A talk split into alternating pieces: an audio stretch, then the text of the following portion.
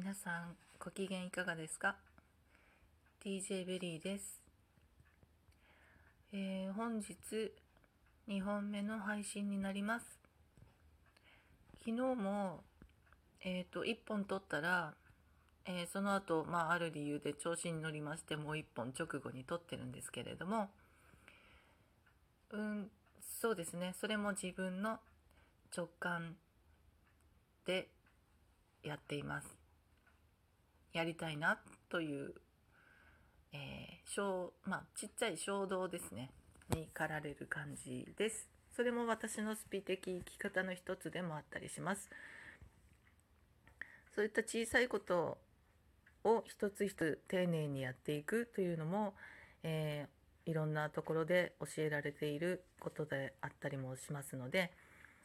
まあ、できない時もありますけれどもなるべくそういう時はやるようにしています。そうすると自分の声を聞いているわけですねそれは。自分の声を聞くという習慣をつけておくとどんどんそれが、えーまあなんて言うんでしょうね。上手になるというか敏感になるというか。で、えー、と感じる自感じる自分の内側からの、えー直感だったり声だったり感覚だったりっていうものが分かってくるようにさらにさらに分かるようになってくるっていうのは確かにそうだと思います。ですので、えーとまあ、逆に言うとそれを無視していやいやそんなの気のせいだよとかいやいや今忙しいんだからそれどころじゃないよとかもちろん、えー実生活がありますので、えー100%できてるかと言ったらそうではないというのも事実ですが、えーできなければできないで、うん、今は、えー実際に、えこういう、え状態だからすぐにはできないけれどもではこの今のこの目の前の用が終わったらそれを実現しようとか、え自分と相談をする。またそこで自分と相談をする、えーどうするのそれを何を優先するの？とか、えー、とそれ本当にやりたい大切なことだったら今やろうか？とかうんと動かせるようだったらじゃあちょっと、えー一緒に出かける人に、えーちょっと5分待っててねと言ってそれをあの自分の直感のことを優先させるとか。意外とそれをやろうと思うと,、えーとまあ、LINE でね一緒に出かける人がいたとしたらあと5分したら、えーお迎えに来てくださるとかそういう状態であったとします。で今例えばこの、ね、ラジオの収録を今しようと思いついた時にその方に、まあ、LINE なりメールなりして「ちょっと5分遅らせてくれる?」って「休養ができちゃってすぐ済ませるから5分遅らせてくれるごめんなさいね」っていうことがどれほど難しいことなのかだんだんそういうところに行き着いてきます。でまあ5分遅らせてくれるって言った時に「えー?」っていう人と一緒に出かけたいですか？っていう話ですよね。まあ電車に乗らなければいけないとかとても急いでるようだとかその先に大勢の方に迷惑がかかってしまうとか、まあ、いろんなことがあるとは思うんですけれども、まあ、その方と2人だったり他の仲いい方と数人で出かけるとか、えー別に特に時間の制約はないとか、えーそういうことであったりとかその方の機嫌が悪くなってしまうだけだとかそういうことを、えーこうちょっと軽く眺めてみた時にその「えー」の意味ですよね。自分に向けられた「えー、5分?」みたいな もしもし万が一ですよそんなはそんな言葉が返ってきた時に5分どころか自分からキャンセルしませんかっていう話ですよね。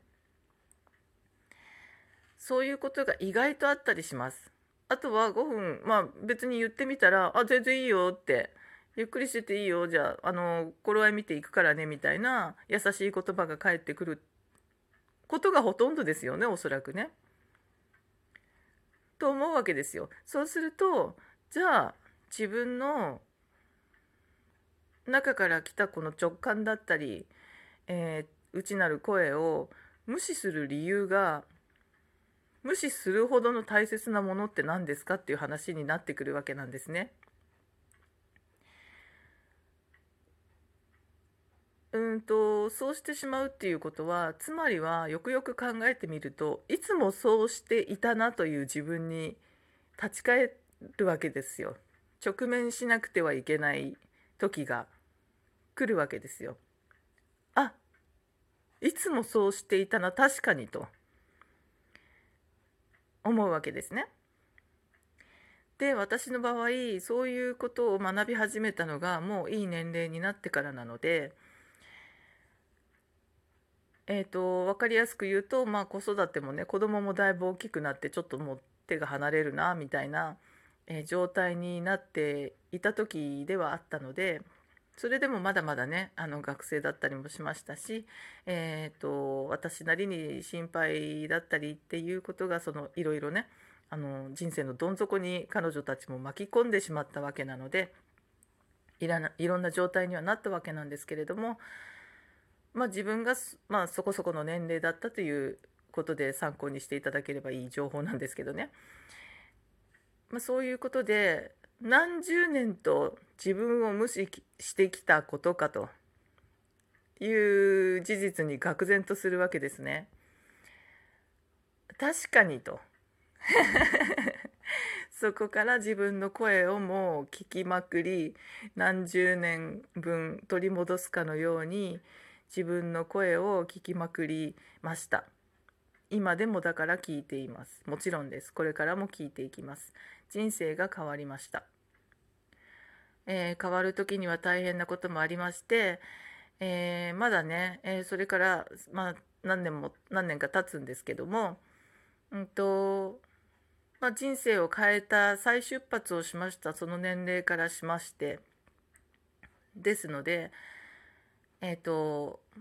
まあいろいろね、えー、まだまだこうなんだろうな。すごくお金持ちになりましたとか。うーんなんだろう。なんて言うんですかね。こうふわふわスピリチュアルと呼ばれてしまうような状態の、えー、状態で憧れる状態っていうの分かりますかね。えっと何て言うんですかねもう何もしなくても私何もしなくても生きていられるっていう状態ではないですということです。それはもちろんそうですよねだって実生活してるわけですから、えっと、スピリチュアルの YouTuber さんなんかでもそういうことに警告を鳴らしてる方もいますね。あのそういう何もしなくていいんだよとか自分のままでいいんだよってもちろんそうなんです。そうなんですけど確かにえっと本当に大変な状態でそれを聞いてしまうとえ私何にもしなくていいんだじゃあもう何にもしないってなってしまううん場合もあると思うんですね。それは確かにあのそういうことではないなとあのいろんな、えーと、いろんな本であろうと言葉であろうと行間を読むということは非常に大切だと私は思っていて、えー、そこが意味しているものの、ね、根底で意味しているもののは何かっていうことはやっぱりあの聞いていかないとあと自分との折り合いですよね。実生活じゃ何もしないで会社も辞めてじゃあ遊んでるかって言ったらそういうわけではない。そういうことではないですよね。なのであれですけれども、えーと、非常に自由私の今の現状としては、えーと、あらゆることから自由になって、えー、そうですね。人間関係もガラッと変わりましてその当時、えー自分をそこに押し込めていたような状況ではないということです。非常に自由に幸せに暮らしています。まあ、そういう状態になりましたので、えー、シェアをしておきます。そういった感じですっていうまた結論になりますけれどもご参考にどうぞ。ではまた。